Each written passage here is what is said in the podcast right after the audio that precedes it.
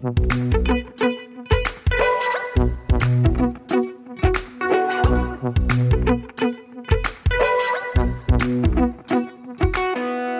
und herzlich willkommen zur vierten Folge außer der Reihe unseres Wissenschaftspodcasts Praktisch Theoretisch aus der Uni Bielefeld. Mein Name ist Rebecca und ich habe heute einen ganz besonderen Gast und ich kann wirklich mich sehr glücklich schätzen, dass er den Weg hier ins Studio gefunden hat, denn er ist wirklich mal sehr beschäftigt. Und zwar ist es der Historiker und Doktorand Stefan Fasold. Hey! Überraschung. Ja, die Leute, die den Podcast regelmäßig hören, werden sich hoffentlich jetzt wundern, warum wir mich so komisch ankündigen. Und die, die noch nie gehört haben, werden denken, was ist das denn für ein komischer Typ? ähm, ja, was haben wir uns dabei gedacht? Wir haben ja auch schon auf verschiedenen Kanälen angekündigt, dass äh, ich bald äh, weg, weggehe, weg muss. Nee, ich, ähm, ich reise nach Großbritannien und besuche da verschiedene Archive ähm, wegen meinem Forschungsprojekt.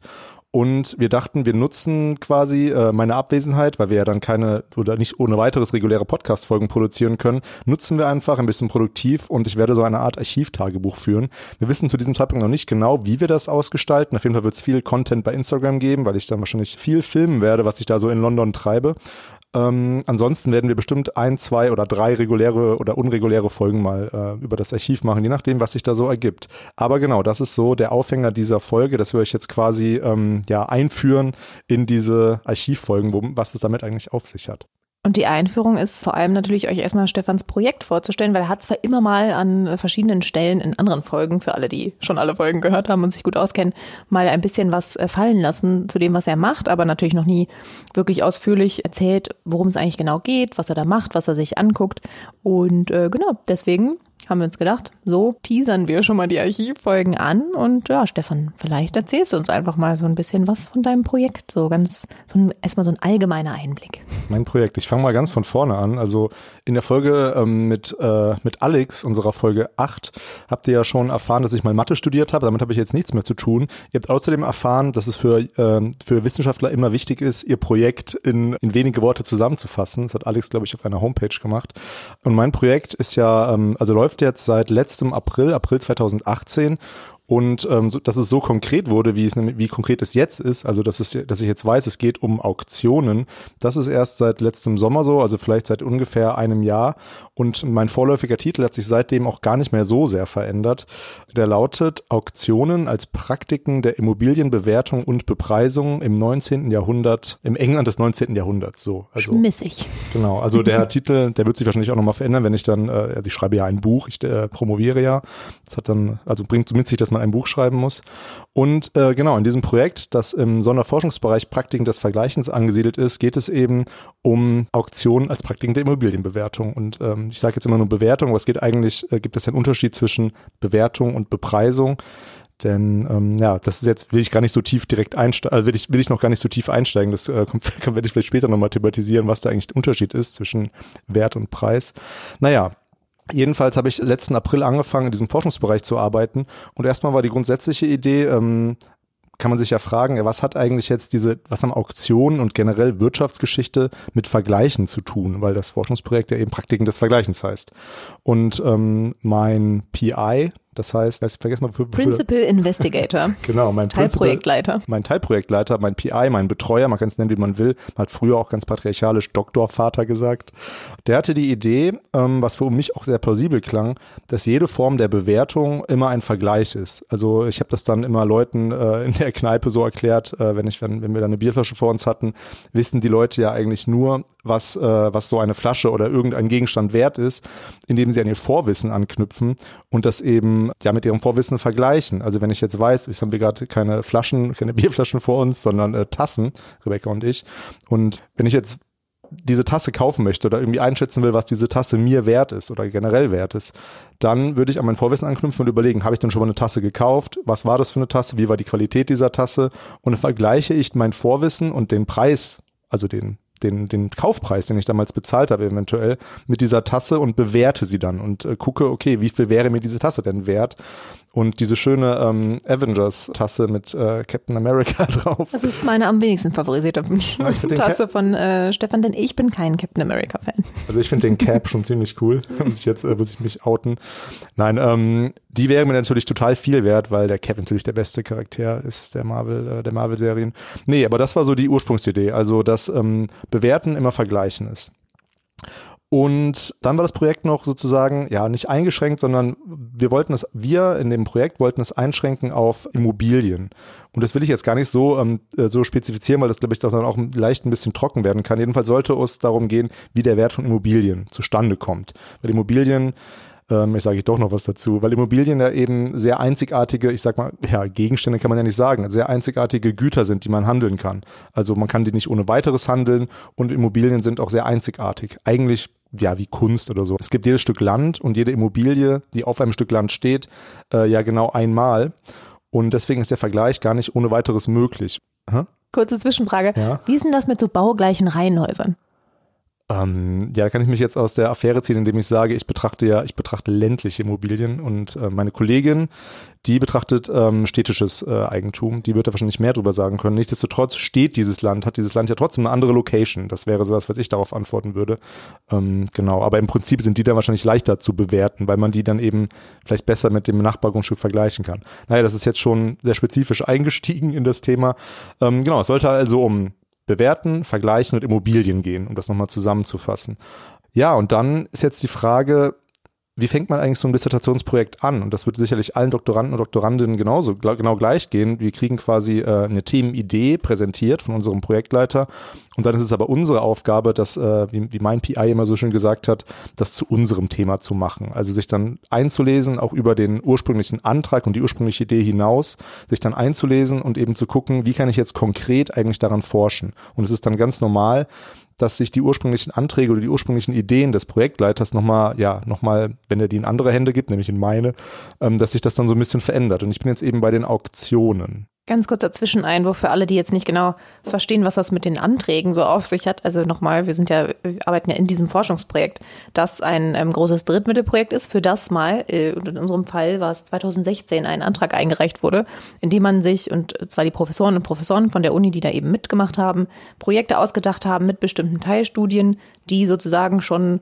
ähm, den zukünftigen Doktoranden, die es aber damals noch nicht gab, ähm, schon so auf den Leib geschneidert wurden, ohne dass sie eben da waren für die Anpassung.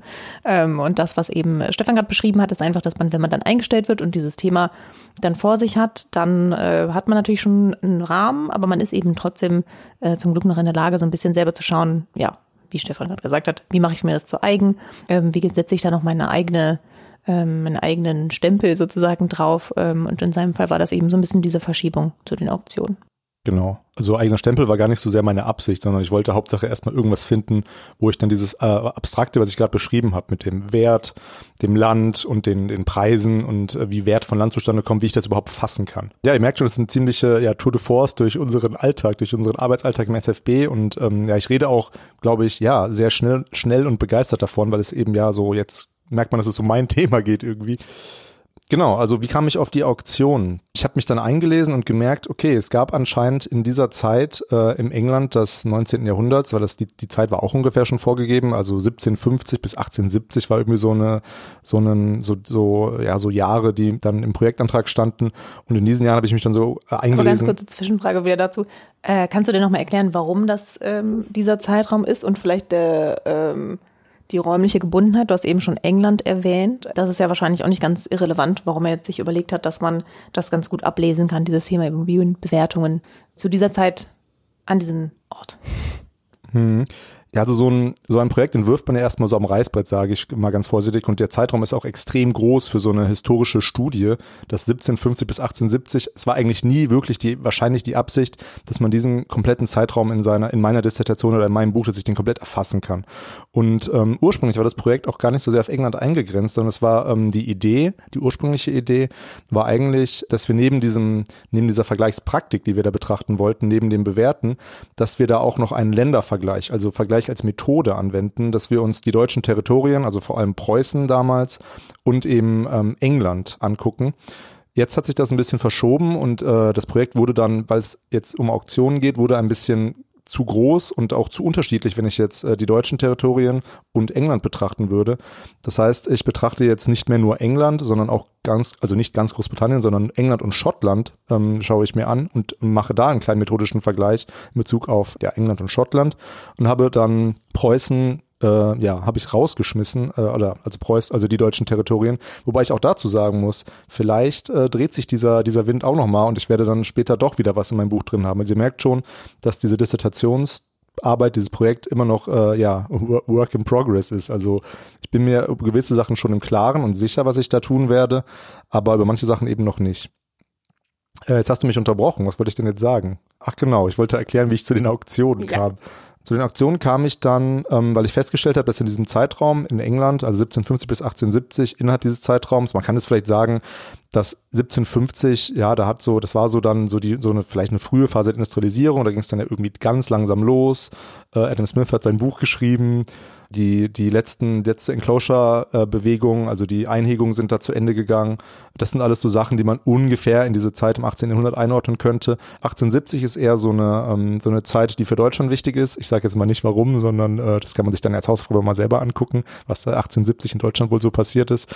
Aber genau, das waren so einfach so gewisse Eckpunkte, die wir uns gesetzt haben, die jetzt weniger Bedeutung eigentlich haben, weil jetzt bin ich eher Mitte des 19. Jahrhunderts, also 1850. Und die Auktionen äh, fanden dann eben statt, also da fanden sehr viele Landauktionen in, in, in England statt. Und ich habe mir dann angeguckt, okay, eigentlich kam ich da auf die Auktion, weil ich mir gedacht habe, ist denn eine Auktion auch ein Vergleich? Wenn gesagt wurde, das war so die Überschrift über unser Projekt immer, jede Bewertung ist immer ein Vergleich. Und bei Auktionen geht es definitiv ja um Werte und Preise. Also bei Wert, da kann ich jetzt erklären, das ist immer was Subjektives. Also was wir Gegenständen zuschreiben, das ist der Wert.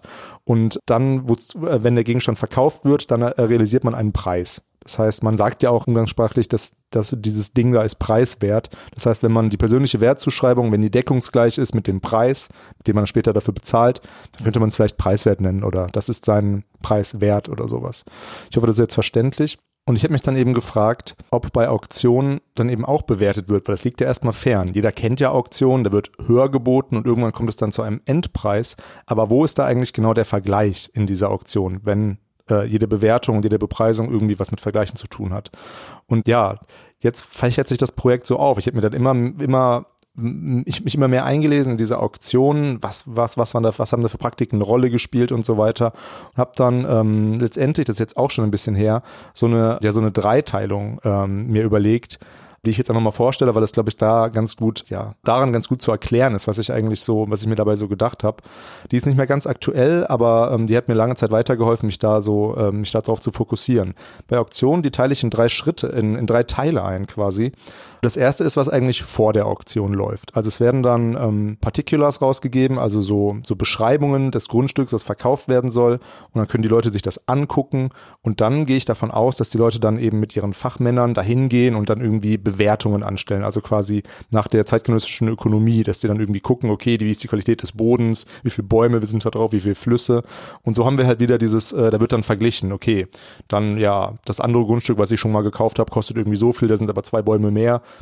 und äh, ich werde deswegen nur so und so viel bieten bei der Auktion. Also diese Überlegungen, die quasi vor der Auktion eine Rolle spielen könnten, habe ich mir erst so theoretisch gedacht, das schien für mich einfach logisch, dass sowas vorher ja laufen muss. Während der Auktion, wenn dann höher geboten wird, also dann zahlt einer irgendwie äh, fünf Mark und dann kommt der nächste zahlt zehn Mark, da wird, wird ja quasi auch, da werden ja Vorstellungen miteinander verglichen. Das ist, so kann man eine Auktion auch definieren. Das macht die ökonomische Theorie ja auch. Also da kann man sagen, da werden Preisvorstellungen verglichen, bis es dann nicht mehr weitergeht und jemand einfach das meiste bietet. Also auch ein Vergleich, den wir da irgendwie vorfinden. Und das letzte ist eigentlich jetzt das Interessanteste, nämlich der Preis, der dann realisiert wird, also der, der Endpreis der Auktion. Der wird dann zumindest von Zeitgenossen versucht, also der wird dann ähm, natürlich bezahlt, hoffentlich, wenn er, wenn das keine äh, äh, Quatsch- oder Fake-Auktion war. Aber was passiert denn mit dem Preis noch? Der Preis wird dann nämlich äh, versucht von einer Zeitschrift, die ich mir besonders angucke, zu sammeln. Also die Zeitschrift sammelt diese Preise und gibt und versucht die dann zu verbreiten, sodass dann eben über, also nach der Auktion quasi diese Preisvorstellungen in der Gesellschaft ankommen können, damit die Leute eben Chance haben, anhand dieser Preise weiter zu vergleichen. Wurde das jetzt klar oder habe ich da oder ist das verwirrend? ähm, also ich glaube, es ist insgesamt natürlich wenn man sich noch gar nicht damit auseinandergesetzt hat, ist es äh, Voraussetzung, voraussetzungsreich wahrscheinlich. Aber ich glaube, es ist schon ganz klar geworden, dass man auch irgendwie gerade, wenn man sich so einem Thema nähert, immer mal wieder so Operationalisierungen und irgendwie so Einteilungen, wie du es gerade vorgestellt hast, so Dreiteilungen zum, jetzt als Beispiel, kann natürlich sonst was für eine Teilung sein, ähm, um sich selber nochmal klar zu machen, was man da eigentlich untersucht und was man sich genau angucken muss und an welchem Punkt man irgendwo hinkommt, weil ich glaube, man stellt sich dann auch schnell die Frage, wenn man jetzt ganz ähm, ohne Vorwissen über so Preis und Wert nachdenkt. Ähm, diese Zeitschriften, die du gerade genannt hast, veröffentlich, veröffentlichen die das wirklich, um den Menschen Gefallen zu tun? Oder sind manchmal vielleicht diese Preise, die da zustande kommen, viel zu hoch und eigentlich wissen es viele Beteiligte mhm. und das wird dann verbreitet, um allgemein so künstlich ähm, den Markt sozusagen so in die Höhe zu treiben? Das sind, glaube ich, so Fragen, die man sich dann so schnell stellt, was ich eigentlich auch wieder interessant finde, dass ich gleich darüber nachdenke, so, hm, da möchte doch bestimmt jemand auch irgendwas zu seinem eigenen Vorteil äh, verbreiten. Das ist eine gute Frage. Und ich würde jetzt gerne noch, also bevor, bevor ich die beantworte, vielleicht noch ganz kurz ähm, ja, die Frage, die ich mir jetzt dann anhand dieses, dieses Dreischritts gestellt habe, war dann eben, inwiefern die erzielten Preise, die dann eben in dieser Zeitschrift, die du gerade erwähnt hast, publiziert werden, als Vergleichsreferenz für, für andere Grundstücke dienen. Also die, ob dann, ob ich dann in diese Zeitschrift reingucken kann, okay, ah, hier, guck mal, letzte Woche hat irgendwie der Typ da und da und dafür so und so viel gezahlt. Und ich möchte jetzt diese Woche was Vergleichbares ersteigern, so dass ich dann gucke, ah, okay, ja, der Preis ist ja ähm, dann weiß ich ja ungefähr, womit ich es zu tun habe. So, das war so die, das ist so die Idee dahinter, an der ich jetzt auch gerade dran bin. Und deine Frage zielt dahin ab, warum die Zeitschrift das gemacht hat. Richtig? Ähm, ja.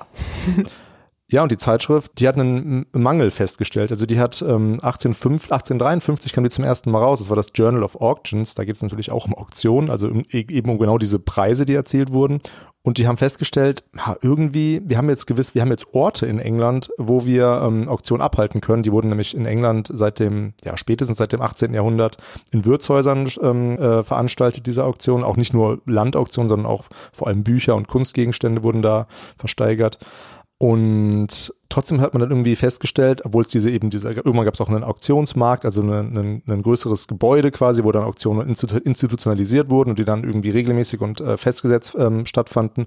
Trotzdem stellte man 1853 in dieser, in diesen frühen Ausgaben der Zeitschrift fest, hm, irgendwas fehlt uns doch noch, so dass wir diesen, dass wir den Immobilienmarkt quasi als richtigen Markt bezeichnen können. Und ähm, meine, meine Auffassung oder meine Idee ist dann, ja, was fehlt denen? Die haben jetzt ein Gebäude und Orte, wo die das machen können. Die wissen genau, ähm, die haben gewisse Regeln festgeschrieben, dass die, ähm, die, die Informationen über das Land und die Sachen, die verkauft werden, schon vorher publizieren. So, das, ne, das ist alles, es gibt einfach, es gibt geregelte Abläufe in gewisser Art und Weise.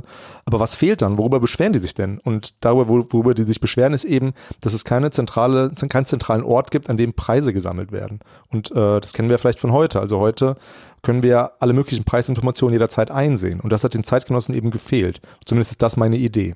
Und äh, da versuchst du jetzt quasi dann anhand dieses Journals auszuwerten, was das für eine Rolle gespielt hat für die Weiterentwicklung von Auktionen auch? Ja, jetzt sind wir quasi ähm, an dem Punkt angekommen. Also natürlich war es jetzt eine sehr, sehr schnelle Tour über das letzte Jahr, was ich, äh, wo ich dann schon da, dazu geforscht habe. Ähm, jetzt sind wir quasi da angekommen, auch mit, mit ja, wo ich jetzt auch offene Fragen habe, die ich nicht mehr beantworten kann. Also das Journal ist, sage ich mal, so eine der wichtigsten Quellen ähm, die ich mir jetzt erschlossen habe oder noch nicht ganz erschlossen habe. Ich habe bisher eigentlich nur, ähm, ich habe die alle digitalisiert. Also ich habe die letztes Jahr, da war ich schon mal im Archiv, habe ich die abfotografiert und jetzt ähm, habe ich dann äh, ja im Frühjahr und Sommer angefangen, die quasi zu ordnen, die einzelnen Ausgaben mir irgendwie äh, vernünftig äh, als PDF umzuformen und so weiter und habe die gelesen. Aber eigentlich auch erst die von 1853, so dass ich noch äh, ein paar Jahrgänge vor mir habe. Das Magazin hat bis 1856 äh, existiert und dann schließen sich mir eben auch Fragen an. Also war das Magazin erfolgreich, hast du jetzt gerade gefragt. Äh, hat das denn gut funktioniert? Und warum hat es dann eigentlich nur drei oder vier Jahre existiert? Also da schließen sich jetzt viele Fragen an. Und diese Fragen nehme ich eben mit nach England und Schottland. Und was genau machst du denn dann eigentlich in England und Schottland? Also wenn du quasi ins Archiv reist und dir das dann nochmal, also weil du hast da jetzt dann schon bestimmte Ausgaben, ne? Was, was kommt denn als nächstes? Was sind die nächsten Schritte? Also letztes Jahr, ich fange vielleicht da an, was ich letztes Jahr schon gemacht habe, was, ich die, wo, was natürlich äh, die Hinführung ist zu diesem, zu dieser Archivreise. Ich weiche deinen Fragen nicht aus, sondern ich muss hol ein bisschen weiter aus. letztes Jahr bin ich eigentlich, muss ich jetzt gestehen, ja nicht nicht komplett äh, blauäugig und unvorbereitet hingefahren. Doch ich hatte natürlich eigentlich nicht so eine so sehr Archiverfahrung, so dass ich letztes Jahr war ich ähm, im TNA, also das ist das The National Archive, das ist eines der größten Archive, ich glaube der Welt sogar in London. Dann war ich noch in der British Library ähm, und habe mir eben in diesen beiden großen Archiven habe ich mir eben alles Mögliche erstmal äh, relativ wahllos abfotografiert und äh, quasi mit nach Deutschland genommen, wo es um Auktionen ging. Also vor allem sehr, sehr viele ähm, Auktionsposter, ähm, also diese Ankündigungen, dann noch ein paar handschriftliche Dokumente, die sehr schwer zu entziffern sind und dann eben auch dieses Journal, was ich gefunden habe, was ich mir vorher schon in Deutschland rausgesucht habe, dass es das da gibt natürlich. Äh, also deswegen meine ich halt, ich bin nicht ganz unvorbereitet hingefahren. Dann bin ich nach Schottland gefahren und habe mir da in, ja, jetzt würden würden mal als Deutscher vielleicht sagen Edinburgh oder Edinburgh, aber die äh, Schotten sagen Edinburgh. Also ich bin nach Edinburgh gefahren und da war da auch nochmal in den, in den beiden wichtigsten Archiven und habe da eben ähnliches gemacht. Also habe mir da so Pamphlete, Briefe, alles Mögliche rausgesucht, was zur Auktion erstmal gehört. Und ähm, dann bin ich nach Deutschland wieder zurückgekommen und habe gemerkt, okay, von diesen ganzen Fotos, also ich habe sehr, sehr viele Fotos gemacht, ähm, weil das, das macht man immer heutzutage als Historiker größtenteils. Man macht Fotos von Sachen und guckt sie sich zu Hause dann hoffentlich auch mal an. Also zu Hause in, in, in Bielefeld in der Uni. Und ich habe mir die dann tatsächlich alle durchgeguckt, die Sachen. Es hat sehr lange gedauert, eigentlich bis jetzt, bis zum Sommer, also ein halbes Jahr ungefähr und habe dann gemerkt, okay, vieles von dem kann und will ich gar nicht mehr verwenden, passt vielleicht gerade nicht mehr zu dem, was mich interessiert, zu meiner Fragestellung. Aber vieles von dem hat natürlich was gebracht, eben vor allem dieses Journal und dieses ein, ein Pamphlet aus Schottland, da muss ich auch gerade dran denken, wo sich jemand beschwert, dass das System in England viel besser ist, das Auktionssystem. Und diese Sachen, die will ich jetzt quasi, da will ich jetzt tiefer einsteigen, so dass ich mir ein paar Sachen rausgeschrieben habe, nach Sachen, die ich jetzt ausgehend von diesen, von diesen Archivquellen, die ich mir schon rausgesucht habe, wo ich da tiefer gehen will. Deswegen wird die Reise jetzt auch doppelt so lang lang wie die letztes Jahr, damit ich eben auch zwischendurch mal Zeit habe, quasi zu verschnaufen und vielleicht auch mal die Sachen zwischendurch zu lesen. Das habe ich nämlich letztes Jahr auch nicht gemacht. Da habe ich einfach nur fotografiert und äh, hatte dabei meistens einen Podcast auf den Ohren. Nicht unseren, den gab es ja noch nicht.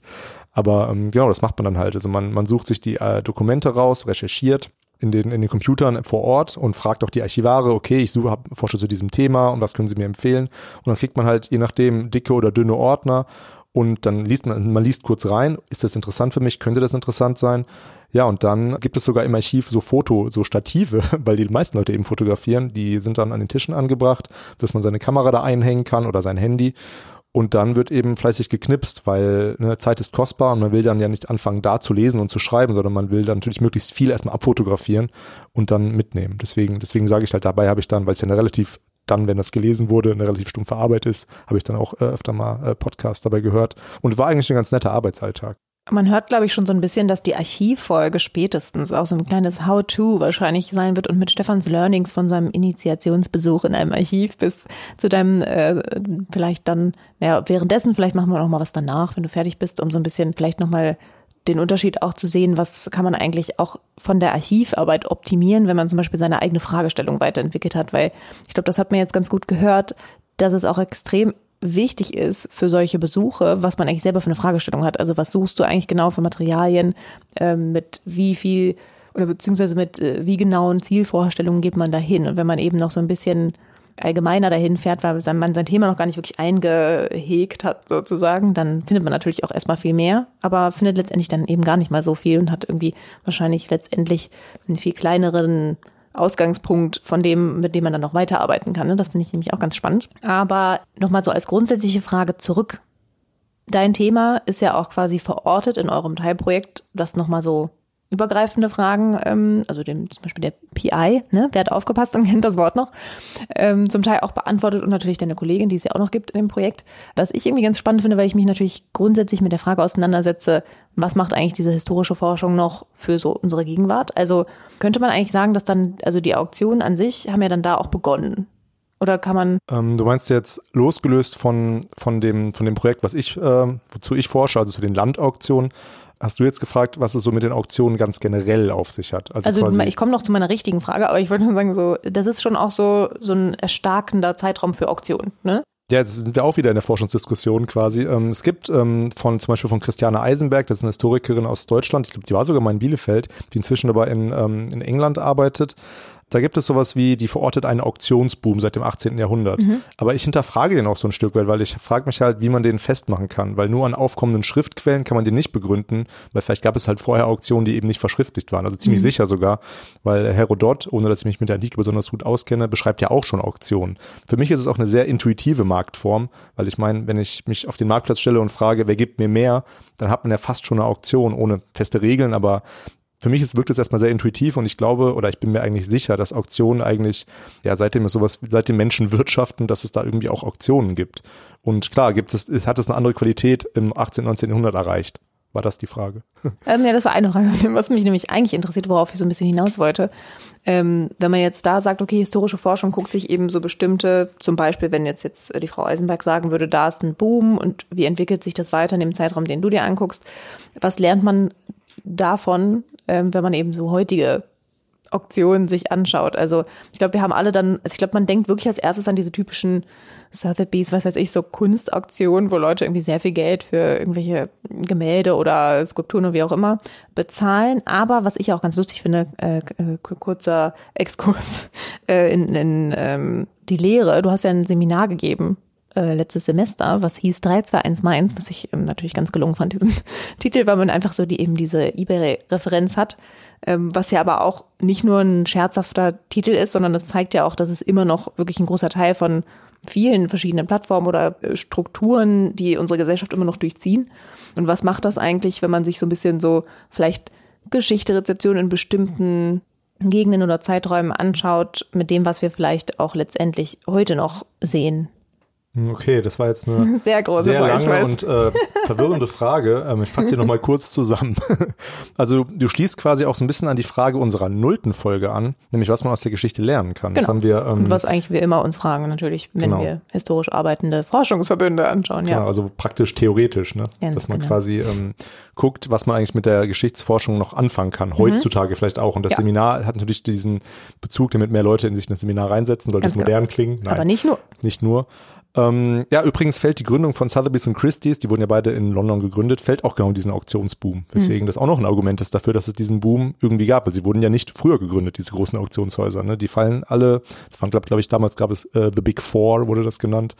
Ja, jetzt versuche ich mal die Frage zu beantworten. Also was können wir über die Entwicklung der Auktion, wenn man so, sich so eine lange Zeitreihe anguckt, vielleicht lernen oder was können wir da vermuten und was bringt uns das heute überhaupt? Also auf die Frage, was bringt uns das heute überhaupt, ziehe ich mich immer, also da ziehe ich mich immer gerne zurück, weil ich sage dann immer, ich bin Historiker. Ich untersuche erstmal natürlich Phänomene und Sachen, die schon lange her sind, so dass ich da irgendwie jetzt keine Aussagen unmittelbar ähm, zu tagespolitischen oder so zu aktuellen Sachen machen kann und will. Manchmal, also ich, ich für mich lerne eigentlich äh, aus dieser Forschung mehr über, über das Forschen an sich, also über wie, wie wird Wissen kreiert und so. Das ist natürlich immer eine sehr, sehr allgemeine Antwort, aber ich glaube halt, dass ähm, man erstmal sagen muss, ja, die Menschheit oder die Menschen forschen, weil sie es können und weil sie, weil sie diese Erkenntnis irgendwie erlangen wollen, wie es damals irgendwie wie es damals wirklich war, ist jetzt ein Zitat, aber ähm, also dass man quasi versucht, äh, seine, seine Vergangenheit zu ergründen. Es gibt tausend Antworten auf diese Frage, warum wir Geschichte betreiben. Aber jetzt spezifisch würde ich sagen, die Auktion die ist ja heute immer noch im Blick, vor allem der Wirtschaftswissenschaft. Ähm, und es gibt gar nicht so, es gibt für mich zum Glück gar nicht so viele ähm, geschichtliche Publikationen zu den Auktionen. Also eigentlich äh, relativ wenig, was für mich wirklich gut ist. Deswegen habe ich das Projekt auch so auf Auktionen jetzt bezogen. Ja, was so eine große These ist, die bei meinem Projekt dahinter steckt, dass Auktionen immer dann stattfinden, das sagt eben auch die Wirtschaftswissenschaft, wenn man sich über Wert und Preis unklar ist und wenn gewisse Voraussetzungen nicht gegeben sind. Also wenn ich irgendwie keinen Vergleichsmaßstab habe oder wenn das, wenn das, wenn der Gegenstand wie bei Kunst sehr einzigartig ist, so dass ich dann eben das Publikum oder die Mitbieter entscheiden lassen will, für wie viel Geld das weggeht. Das wäre ein Grund, ähm, warum es Auktionen gibt. Und jetzt kann man immer wieder beobachten, dass in gewissen Feldern ähm, Auktionen auch wieder verschwinden. Also wenn man vom Auktionsboom spricht, dann ist damit schon impliziert, dass der Auktionsboom auch irgendwann wieder abgesackt ist. Und ähm, da sagt jetzt Christiane Eisenberg dazu, ja, das wurde, irgendwann wurden Auktionen eben oder diese Form des Handelns abgelöst, weil es dann ähm, große Warenhäuser, Einkaufszentren quasi gab. Und das fiel dann eben vielleicht in die in das 19. Jahrhundert, also dann auch in dem in den Zeitraum ja Ende des 19. Jahrhunderts. Und das wäre dann ähm, ein Grund, warum es die Auktion nicht mehr gab. Und das kann man vielleicht bei eBay, das ist jetzt wieder so, da wage ich mich jetzt auf dünnes Eis, vielleicht auch beobachten, weil ich habe so den Eindruck, dass ähm, es gibt ja eBay Kleinanzeigen auch inzwischen, also da werden ja dann Festpreise oder vorgeschriebene Preise angeboten, aber dass irgendwie dieser, dieser Auktionsmarkt nur so lange funktioniert, wenn das Angebot irgendwie knapp oder interessant ist. Und wenn zu viele Leute auf so ein, auf, bei eBay irgendwie mitmachen, dann kann man, dann ist die Wahrscheinlichkeit, Schnäppchen zu erlangen, auch geringer, so dass man dann irgendwie vielleicht dann auf diesen, aufgrund dieser beiden Sachverhalte, warum diese Auktionsmärkte irgendwie verschwinden oder kleiner werden, eben das vielleicht dann schon vergleichen kann, ob da, ob da die gleichen Phänomene sind. Also ob quasi, wenn wir quasi es mit festen Preisen zu tun haben, dass die dann die Auktion verdrängen. So, bei Kunst würde das eben irgendwie zutreffen, weil bei Kunst trifft es nach wie vor zu, dass Kunstwerke eben nicht verglichen werden kann. Es kommen ja ständig neue auf den Markt wahrscheinlich, wenn Leute was malen. Und ähm, natürlich kann man dann den Künstler ähm, unter sich oder seinen Kollegen vergleichen. Trotzdem wird Kunst, glaube ich, also ist auch so eine, so, eine, so eine vage Prognose, aber trotzdem wird es die Kunstaktion wahrscheinlich immer geben. Eben weil da ja auch nicht nur der ökonomische Grund hintersteckt, sondern auch ein kultureller. Also Auktionen machen ja auch Spaß. Der, der, dieser Thrill, der da irgendwie herrscht, der hat uns bei eBay ja auch begleitet ein Stück weit. Total, das finde ich nämlich auch ein richtig spannendes Thema. Ähm, mal ganz, aber gut, darum geht's jetzt natürlich nicht, aber tatsächlich, so was hat das eigentlich auch für einen Unterhaltungswert, ne? Also das hast du, glaube ich, auch schon mal erzählt, dass es ja auch teilweise, dass auch einfach Leute da hingekommen sind, um sich das anzugucken bei bestimmten Auktionen, ne? wenn irgendwie, mhm. ja. Und das finde ich einfach ganz spannend. Aber ich bin sehr vom Thema abgekommen, weil mich diese große Frage immer interessiert, äh, weil ich mich damit im Moment aus anderen Gründen auseinandersetzen muss. Aber äh, mal wieder, um mal wieder so ein bisschen in die Struktur äh, dieser Folge und der ganzen Idee zurückzukommen. Also du fährst bald ins Archiv und schaust dir dann mal wieder ähm, viele Dinge an und Alten hängst Kram Kameras ja. ein und machst genau. viele, viele Fotos. Ja, ich habe hab gelernt, das ist eine Sache, wo du schon vorhin schon angesprochen hast. Ähm, ich habe eine, eine ganz gute Kamera ähm, eine Systemkamera, mit der ich dann auch Fotos mache, die, also Fotos mache, weil es mir Spaß macht, nicht nur so alte Sachen fotografiere. Und die habe ich eben auch benutzt, um die Briefe und alle möglichen Dokumente zu fotografieren. Aber die war gar nicht mal so gut geeignet. Die war sozusagen zu gut für den zu Job. Ja. Deswegen habe ich dann später eigentlich immer mein Handy genommen. So, das war eine Sache, die ich gelernt habe. Also ich werde meine Kamera nicht mehr einhängen, sondern das Handy nehmen, weil das Handy ja dann irgendwie gar nicht mehr so viele Grundeinstellungen braucht. Da muss man jetzt nicht die Blende einstellen und so. Das macht das Handy automatisch und auch ganz gut ich dann mit dem Handy fotografieren werde zum Beispiel. Das habe ich schon öfter von Historikerinnen gehört, dass sie dann doch eigentlich immer ihr Handy genommen haben. Vielleicht sind die dann auch nicht so groß. Oder eine Fotos. Kompaktkamera ist, glaube ich, auch ganz gut. Also man braucht, wie gesagt, keine Spiegelreflex- oder Systemkamera, um äh, Fotos von Aufzeichnungen zu machen. Aber es wäre schon lustig, wenn man noch so eine Wegwerfkamera nehmen würde, so zum Spaß und dann immer so Fotos entwickeln würde. Und dann hast du einfach so einen Stapel von so 30 Fotos und weißt nicht genau, ob irgendwas geklappt hat. Mhm. Okay, das wäre vielleicht ein bisschen riskant. Aber auf jeden Fall klingt das alles sehr spannend und äh, wir wünschen dir alle, sage ich jetzt einfach mal stellvertretend für unsere Zuhörerinnen und Zuhörer, dass du natürlich erfolgreich sein wirst im Archiv. Und ich habe es eben schon mal gesagt und man hört es immer wieder, ähm, es wird mit Sicherheit dann eben auch wie so ein bisschen Tipps geben für alle, die vielleicht noch ähm, davor stehen, ihren ersten Archivaufenthalt zu haben, je nachdem, wer uns so zuhört. Oder vielleicht fällt es einem dann so ein bisschen leichter einzuschätzen, ähm, worauf man sich eigentlich vorbereiten muss und dass man vielleicht auch mit einer gezielten Fragestellung schon dahin geht, damit man nicht so vor so einem Wust an irgendwie ähm, Daten letztendlich steht und Quellen und gar nicht mehr weiß, wohin man sich eigentlich richten soll. Hm. Ja, genau. Also ich denke, wir können die Folge jetzt auch abbrechen oder beenden, weil das wollte ich damit sagen. Es wird sowieso immer noch äh, immer, immer weiter jetzt um, um das Projekt gehen in den nächsten Wochen. Natürlich auch haben, werden wir, haben wir noch andere Folgen in Planung. Wir wissen noch, wir wissen jetzt zu diesem Zeitpunkt noch gar nicht genau, wie die nächsten Wochen in diesem Podcast-Channel aussehen werden. Sicher ist nur, dass es auf jeden Fall auch um mein Projekt gehen wird, um das um die Archivreise, weil ich ja eben nicht da bin und dann werde ich euch auch ein paar Videos schicken. Ähm, ja, ich denke jetzt schon über die Folge nach, wie die wohl, wie die wohl ähm, ja klingen mag, weil ich mich, mich natürlich jetzt in einer komischen Position ähm, fühle, hier mal so ausgefragt zu werden. Und äh, ja, ich frage mich, ob unsere Gäste sich dann auch immer fragen, okay, habe ich das jetzt gerade verständlich ausgedrückt und wie komme ich rüber? Das frage ich mich jetzt deutlich mehr als, äh, als in der fragenden Position. Ist auch mal ganz gut, in so einer, ja, in so einer Lage zu sein. Irgendwann, Rebecca, hast du das auch mal vor dir. Da sprechen wir über dein Projekt. Ja, schauen wir mal, wann es soweit ist. Noch nicht. Ähm, fragt sie vielleicht über Wissenschaftskommunikation weiter. Ja. ja, wir hoffen, es hat euch äh, Spaß gemacht, äh, uns zuzuhören und ihr habt auch ähm, verstanden, worum es mir in meinem Projekt geht, weil, ja, weil, wie gesagt, man hat immer das Gefühl, okay, hm, kam es jetzt gut rüber, habe ich da, ähm, habe ich das verständlich ausgedrückt, aber ja, das wird Mach dir keine Sorgen, Stefan. Ich wette, das hat man jetzt gut verstanden. Vor allem haben sie dann noch, noch mal so einen persönlicheren Einblick in eigentlich dein Forschungsleben bekommen. Das kann ja auch nicht schaden. Ähm, und wenn ihr auch weiterhin Eindrücke in Stefans Leben äh, halten wollt, dann folgt uns auf jeden Fall bei Instagram, denn da wird es, wie gesagt, wahrscheinlich die meisten kleinen Eindrücke her. und Bilder ähm, aus dem Archiv geben, aber natürlich auch allgemein immer zum Thema praktisch-theoretisch.